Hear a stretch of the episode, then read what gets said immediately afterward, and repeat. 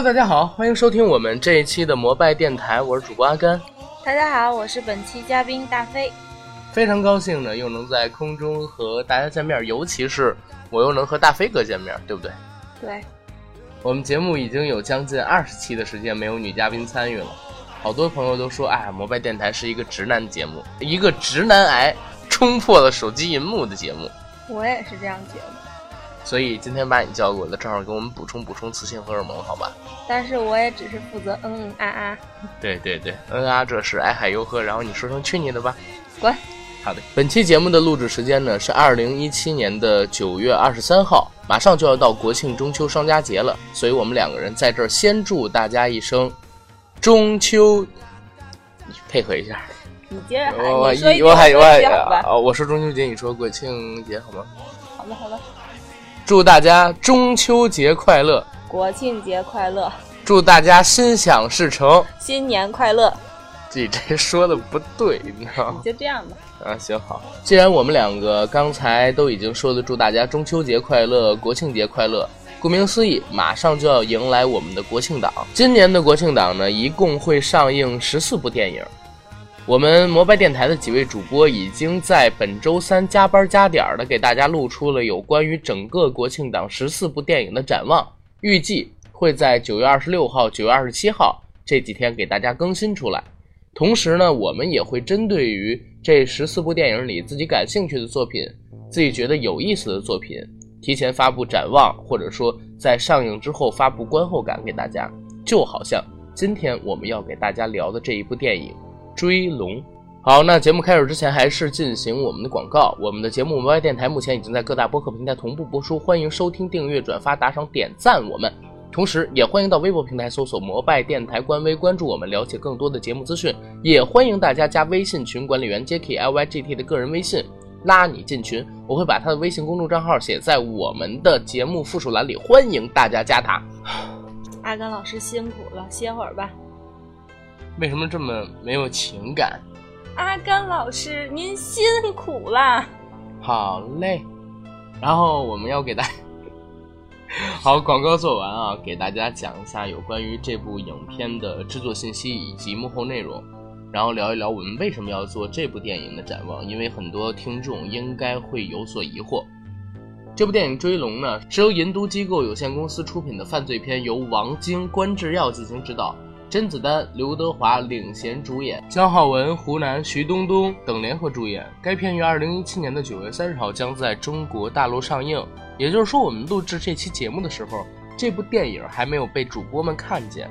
但是我们为什么要聊这部电影呢？是因为《追龙》这个故事的时代背景，还有描写刻画的人物，是杂糅了两个在六七十年代香港呼风唤雨、通吃黑白两道的厉害角色，同时也是参考借鉴了两部在九零年代初期。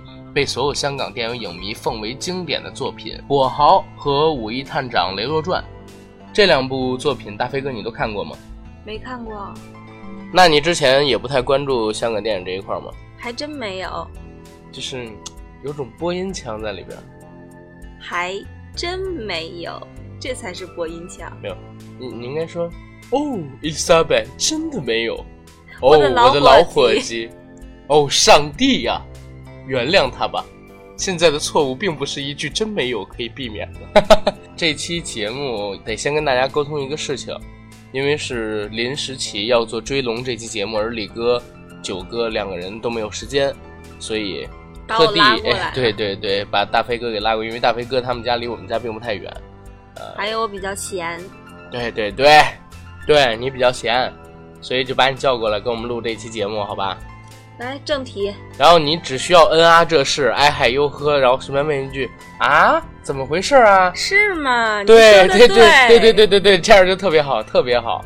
然后你的基本任务就算是完成了，让我平稳的把这期节目给顺下就 OK。好的，嗯，那刚才给大家讲到的两部电影《跛豪》还有《武义探长雷洛传》，我先来给大家念一下数据。《跛豪》呢是在一九九一年四月十五号上映的一部黑帮题材电影。出品公司是嘉禾麦当雄影业有限公司，导演是潘文杰，但实际上也就是麦氏兄弟的一个作品。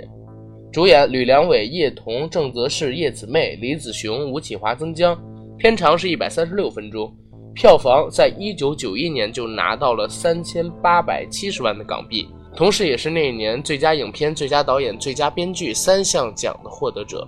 哦，好假呀你！来再来一遍。好，没事，我直接说第二部，然后你看你能不能有点进步，好吧？好的。另一部电影呢，叫《五一探长雷洛传》，这也是一部在一九九一年上映的电影，和《跛豪》是同一年，但是呢，它比《跛豪》晚了大概五到六个月左右吧，是在一九九一年的九月十九号和一九九一年的十月十号分上下两集在香港上映的，总票房是五千三百万，在当年算得上是大卖的电影。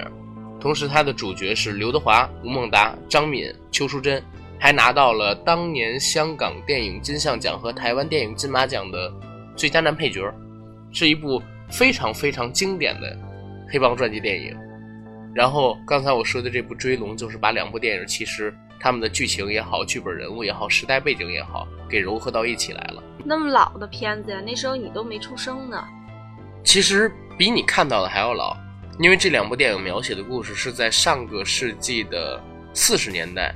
然后一直到九零年代，时间跨度都非常的大，而且讲的是香港最没有法治精神的那个时代，最混乱的那个时代，然后黑白两道都极力的贪污或者说是欺压平民百姓的那个时代，一直变化到他们如何建立起法治精神，如何呢实践法治精神，实践民主，然后实现所有的呃警察也好，然后改变之前的行事态度。这样一个情况，还有故事背景，你这讲的就是满分作文的标准答案呢。跟满分作文我觉得也没什么关系，因为确实是那个时代非常有意思。为什么我们想要聊一聊这部电影啊？因为刚才我们没说到一件事情，就是这部《追龙》的电影作品导演是王晶。嗯啊，王晶现在其实是一个已经在口碑层面被烂了大街的导演。我记得我第一次看到《追龙》这个电影的预告片是在。去看《星际特工：千星之城》的时候，然后在放映正式的电影之前上了这部预告片，大家看预告片的时候，哇，好开心，好开心！结果后边四个大字“王晶作品”，啊，王晶拍的呀，就是你知道电影院里都有这种样的声音，所以说很多人都是不看好这部电影的，包括我，可能也并不太看好这部电影的质量，但是它上映了，我应该会去看，为什么呢？就是因为我其实是对。吕乐还有吴锡豪，这个五一探长雷洛，还有跛豪两部电影的人人物原型，以及香港在上个世纪四十年代，然后一直到九十年代这段时期，包括说他们的九龙城寨文化，我也是特别感兴趣的。甚至我说，你未来有可能单门的对香港的九龙城寨做一期蒸客蒸汽朋克的专题，或者说对吕乐也好。还有吴奇豪也好，做一个单独的专题来聊一聊。今天的话，因为时间比较赶，可能聊不了太细致的东西啊。你对那一块应该是没有了解的，对吧？对，我简单的说一嘴啊。香港现在我们都知道叫做东方之珠、亚洲最安全城市，然后也是国际第五大的金融都市。但是在上个世纪的四十年代到七十年代初期，香港并不是像现在我们知道的香港这样这么美好，而是一个很黑暗的年代。甚至说用一个字来形容就是乱。为什么说乱？因为当时香港三万多警察，十万多黑帮，几乎没有一个人是正面角色。当时我看过有关于香港那个时代的一些史籍文献，包括说历史资料，提到一句话：没有任何一个警察是不贪污的。这不是警察是另一个黑帮了吗？对，因为如果你当时你不跟着一起贪污。或者说你不跟着一起搞赌档、搞嫖妓，然后卖白粉，你就当不了警察。从上到下，从最顶层到最底层的整个警员体系都是被腐烂掉的，几乎没有一个人是正面角色。嗯，呃，而当时营造出这个社会环境里黑白两道勾结在一起，然后一起贪污犯罪的背后原型人物，就是刚才我们说的这个武义探长雷洛。他的原型吕乐，他就是构造出这么一个社会环境的人物，而另一个人物跛豪，他的原型吴新豪也是一个非常牛逼的人物。吴新豪呢是在上个世纪的六十年代初，应该是六一年或者六二年，然后当时偷渡到的香港，到了香港以后，凭着自己一不要命，二够狠，三有胆略有计谋，就慢慢的混出了头，成为了香港四大家族之首，领导了当年在香港非常非常有名的一个黑社会组织，叫做义群。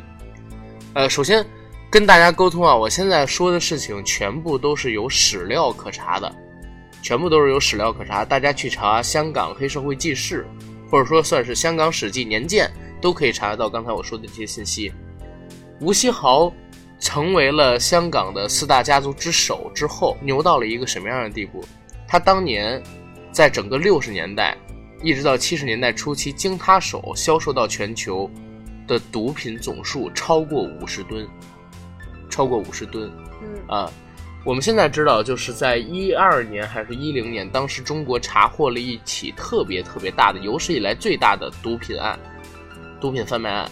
当时的货量上限应该不是三百斤就是五百斤，但是刚才我说的吴锡豪，在那几年时间里，通过他的手里流出去的毒品就已经超过了几十吨，所以可想而知，当年的香港是混乱到了一个什么样的地步。这些人也嚣张到了什么地步？对，正因为我刚才说的有吕乐嘛，吴锡豪他作为跛豪是六十年代初期到的香港，而吕乐从香港华人总探长的位置退下来是在一九六八年，他因为他自己比较聪明，算是激流勇退，但是实际上退了以后还掌管着香港的整体的警务成员的一个运作也好，或者说他们的一个日常行为也好，一直到七零年代初期廉政公署成立，他逃往台湾才算是彻底放弃了对香港警戒体系的遥控。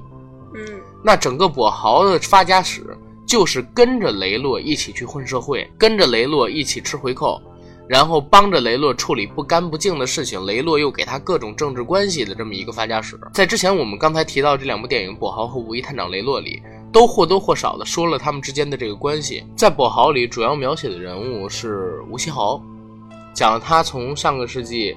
呃，六十年代初期，然后到了香港之后的一段发家史，一直到他如何辉煌，如何的疯狂，最后如何黯淡收场。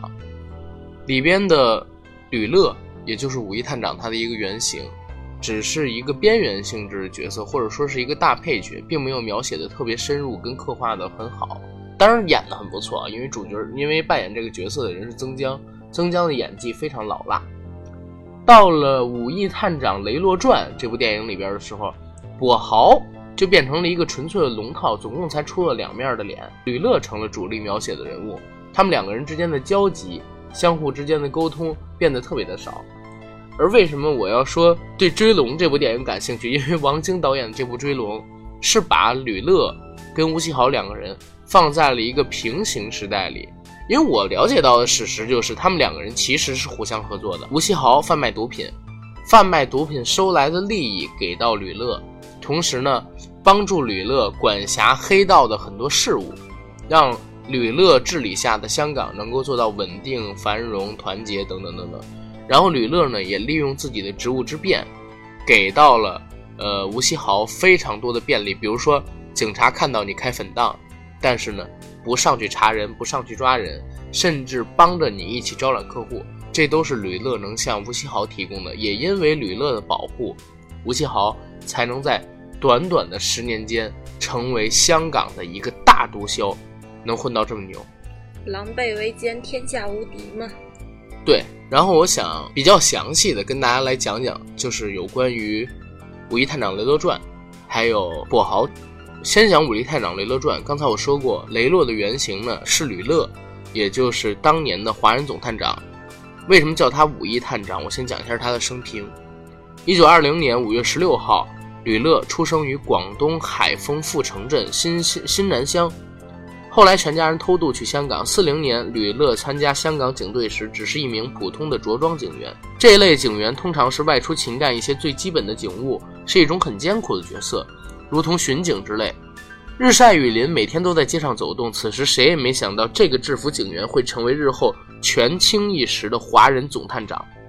由于吕乐当时的工作十分出色，几年后变成了便装警察，然后一级一级往上升。此后其官运更是畅通无阻。到了1958年，吕乐升任新界区总华探长。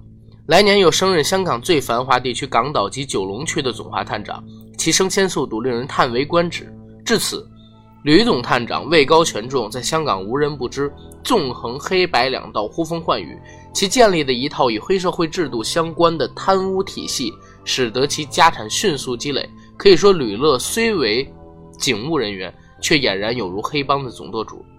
当时的吕乐应该就是一种江湖大腕的角色。一方面呢，他是有警探白的一面，就是办案雷厉风行，然后特别果断。很多案子到了他手里边，别人解决不了，他可以迅速的去解决。但是呢，他也有黑的一面，黑的一面就是像黑道人物一样。通过他建立的各种体系，比如说，王晶在零九年有一部电影叫《金钱帝国》，《金钱帝国》里边是梁家辉扮演吕乐这个角色，他在和自己的属下们吵架的时候，有一次是直接说出了如何分配，是我当年如何如何建立体系，体系里边我拿一成，然后谁拿两成，所有的警务人员拿一成，然后其他的城市归到这些。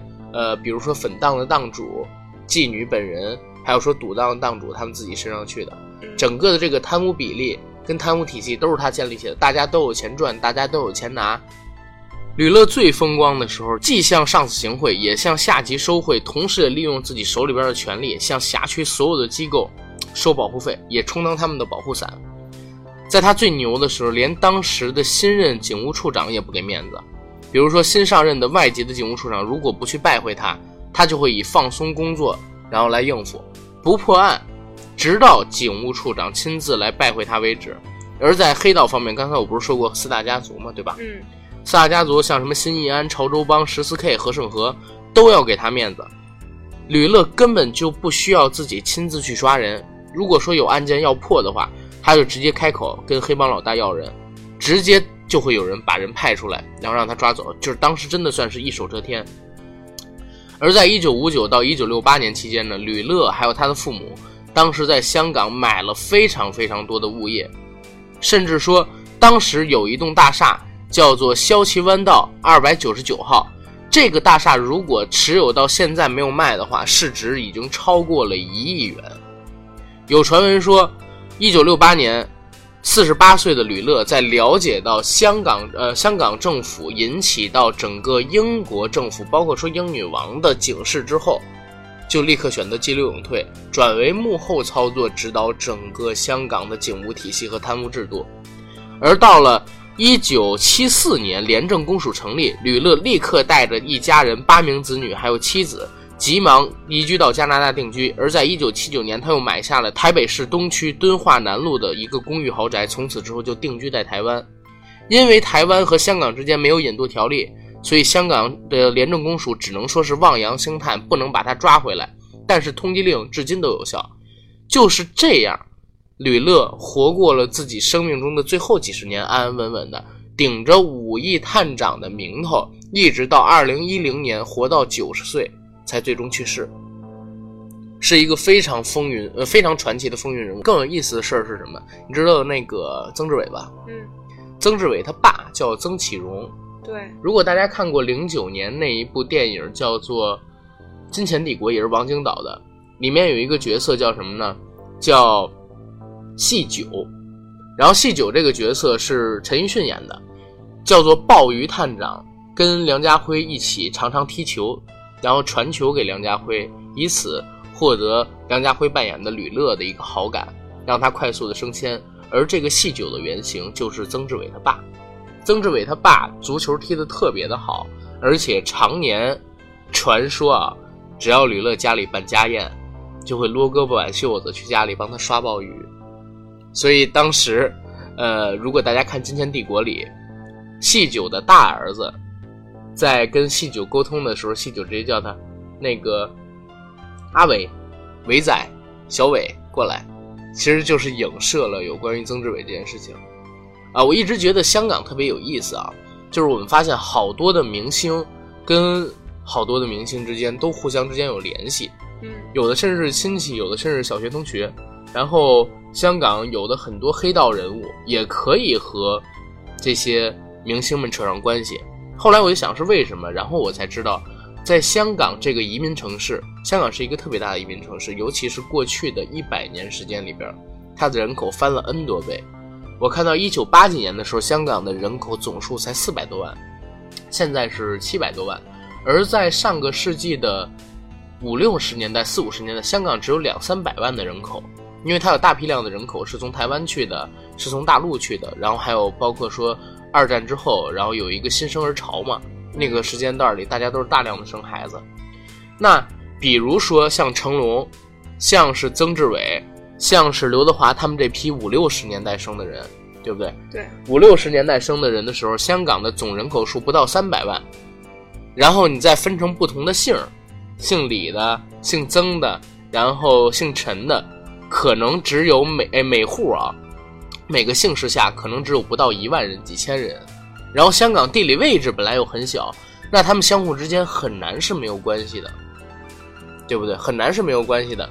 像是江湖上一直传说说张家辉是张学友的弟弟，这个确实不是亲弟弟，但是他们两个人之间确实是有亲戚关系的。只不过是比较远的亲戚，嗯，然后，嗯，成龙和梅艳芳两个人小的时候，成龙在戏班，梅艳芳被他妈逼去唱歌，都是在香港一个叫做梅园的地方表演，所以他们也是很小的时候就认识了。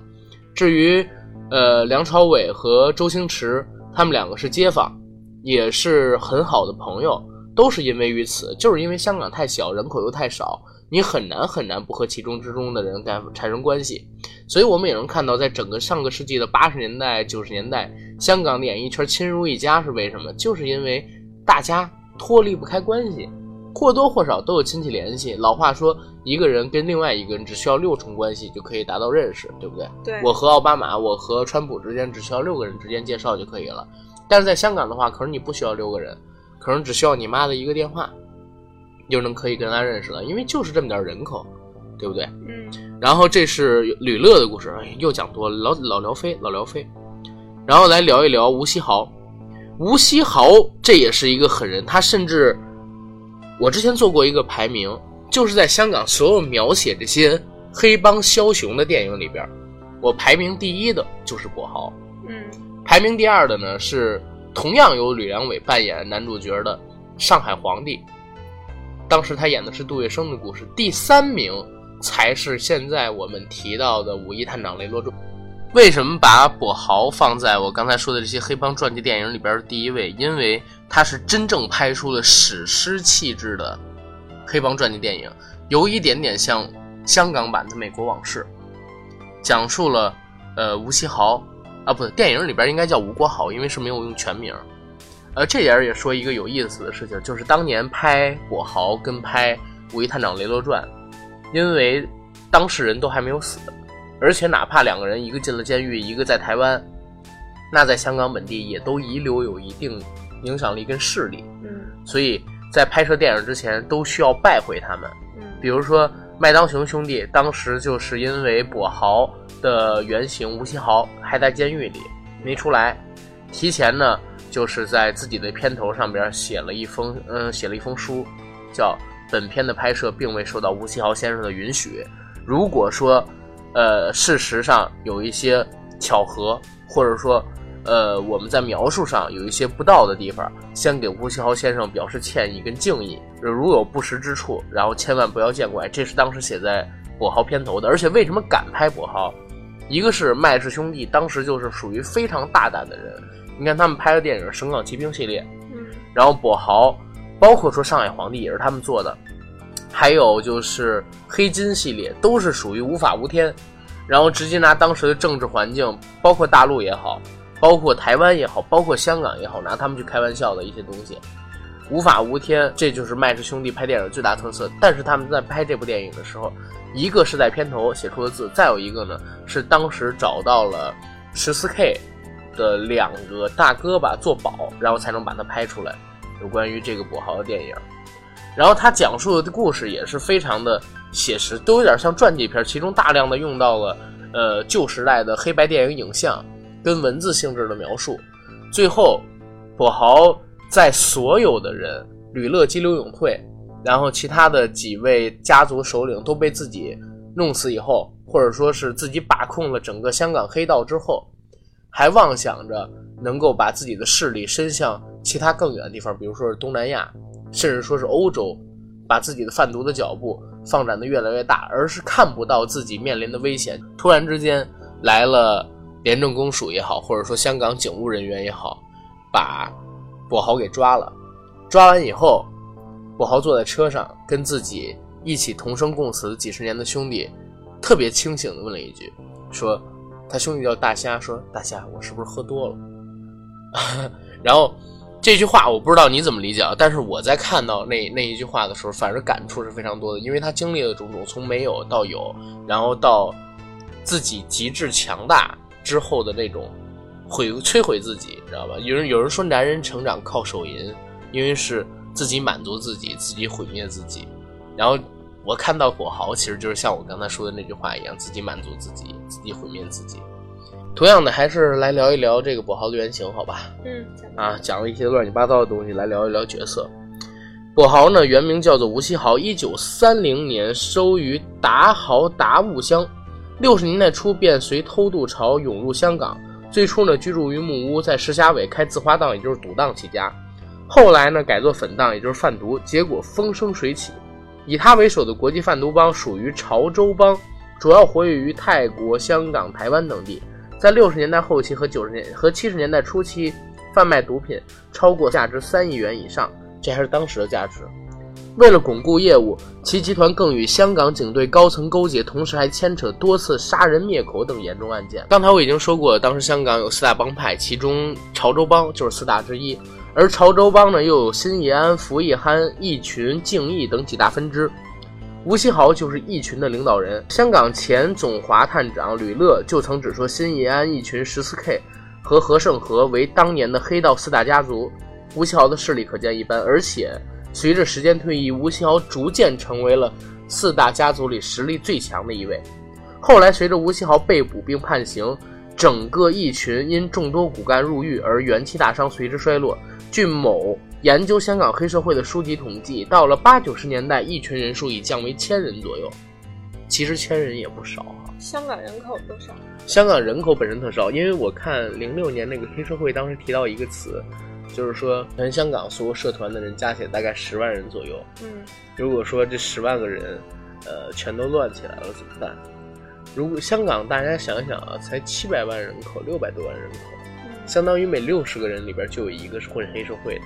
嗯，呃，如果说在最乱的那个时间段，嗯，就像我刚才说的那些时间段里边，黑社会人口是要更多的。人人都是黑社会吗？人人都是黑社会，对。欺负谁呀？对啊，我是黑社会。黑社会欺负黑社会。我是黑社会。嗯。啊，我往我往水里我往水里吐了口痰。惹不起，惹不起。没有听过黑社会那个段子吗？没有。就是郭德纲。去了趟酒吧，点了一瓶啤酒，呃，点了一杯啤酒，然后自己憋急了想上厕所，但是酒没喝完怎么办？拿了一张纸，知道这个啊，在纸条上面写我是黑社会，我在水里啐了口痰，回来以后啊，这个水杯纹丝没动。郭德纲说：“哎，好，把这纸一弄，把这水拿起来，咕咕咕，啊，一口饮尽，刚放下，发现纸背面写了几句话：我不是黑社会，我也往里边吐了口痰。”我操，你这声音太形象了，别说了，有点恶心。好吧，好吧，嗯，不不不聊这个，咱们今儿回到回到这点。一九七三年呢，香港的廉政公署成立，开始大力的打击犯罪。一九七四年十一月十二日，吴锡豪就由台湾返港后，被香港警察毒品调查科抓捕，而且被控以贩毒。同时，被捕者包括集团外的八人。经过两年的审讯，被判入狱三十年。而到了一九九一年的八月，吴锡豪由于患上末期肝癌，获得香港总督特赦出狱，但他并没有真正的踏出监狱，因为是这样，当时他已经得了肝癌，所以是住在急流病房，但是刚刚转到二等病房，没过半个月，吴锡豪就因为病重而身故了，嗯，所以他其实至死都没有再踏出监狱这一块，但是他的影响力却并不仅仅是止步于监狱，其实说整个一群因为吴锡豪。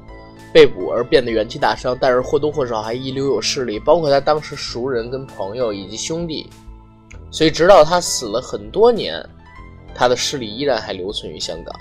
然后到吕乐拍摄电影的时候，也是有好玩的一事情，就是刘德华当时不是要演那个吕乐吗？嗯，之前我们也提过，向华强、向华胜他们有新延安的背景，嗯所以他们敢拍这个电影，也是派人当时单独去拜会了在台湾，嗯，躲藏的吕乐，或者说在台湾休养的吕乐。刘德华当时没去，所以吕乐一直都不开心，说是因为刘德华没有拜会他，就演了这个角色，也是种种吧，代表这些人真的是牛人。那今年王晶现在要拍的这个《追龙》，就是把这两个人又集中到了一起，而且跟之前不一样。刚才我说了，呃，要不然吕乐是主角，要不然吴奇豪是主角，他们两个人之间只要谁做主角，另外一个人就被压得几乎没有戏份。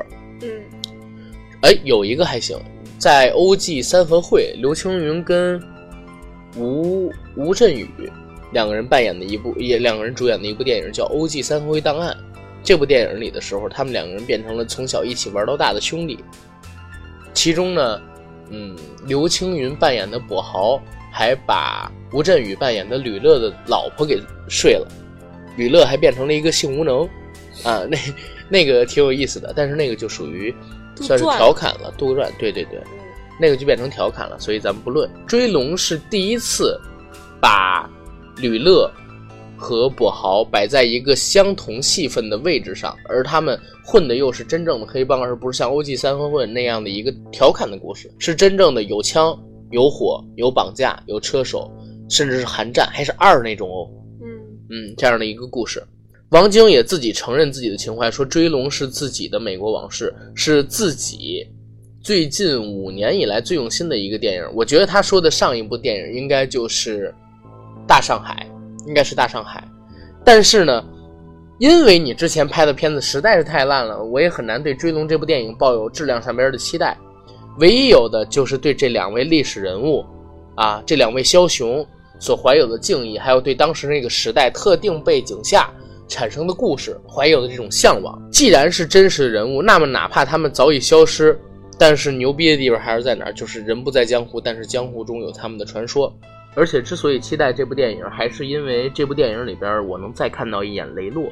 这次《追龙》里扮演雷洛的，就是二十六年前在《五一探长雷洛传》里扮演雷洛的刘德华。当年三十一岁的刘德华，然后撑起了五十多岁、六十多岁的吕乐。现在已经五十多岁的刘德华再来演吕乐，让真的让我们这些看过当年《五一探长雷洛传》也好，或者说看过跛豪的人也好，这些影迷一种物是人非，然后，哎呦，好像真是时光倒流的感觉。很多人都拒绝不了的，包括我。相信很多的香港电影的影迷会冲到电影院去去看一遍这个电影，哪怕它可能最后有点糟，这还是炒冷饭吗？是炒冷饭啊。但是你也看是什么饭炒的冷饭，是对不对？新鲜又自己加点儿那个调料，然后炒出来的饭。嗯，不是，你得这么想啊，就是如果你就是一盘冷米饭，你炒一份饭，再好吃也不过就是份炒饭，对不对？但是如果你是一个本身就已经超级好吃，用佛跳墙的汤，用鱼翅，用鲍鱼泡过的饭，然后你哪怕凉了再炒一遍，可能也会好吃一些。最起码哪怕它不好吃，你把这鲍鱼啊，不是你把这鲍鱼啊、鱼翅啊单拎出来吃，也会挺好吃的。对不对？最起码能让你觉得有意思，所以这是我们期待的地方。因为我看了看整个今年国庆档，说实话，几乎没有什么电影啊，就是能让我抱着特别大期待去看的。就包括说，就是我看过话剧的那个《羞羞的铁拳》，嗯我也觉得找不到我小的时候那种心驰神往的感觉，反而是这部电影它这个怀旧风啊，哎呦，一下就打动到我了。我说，我说我想去聊一聊，想去看一看。因为实在是对香港那个时代、特定时代背景下产生的故事太向往，好吧。然后今天就先聊到这儿，好的，好的。然后下一次吧，下次等那个李哥、九哥有时间，我们单独来聊一期，时代是非常有意思的，在这个特定的时代下，然后发生的故事。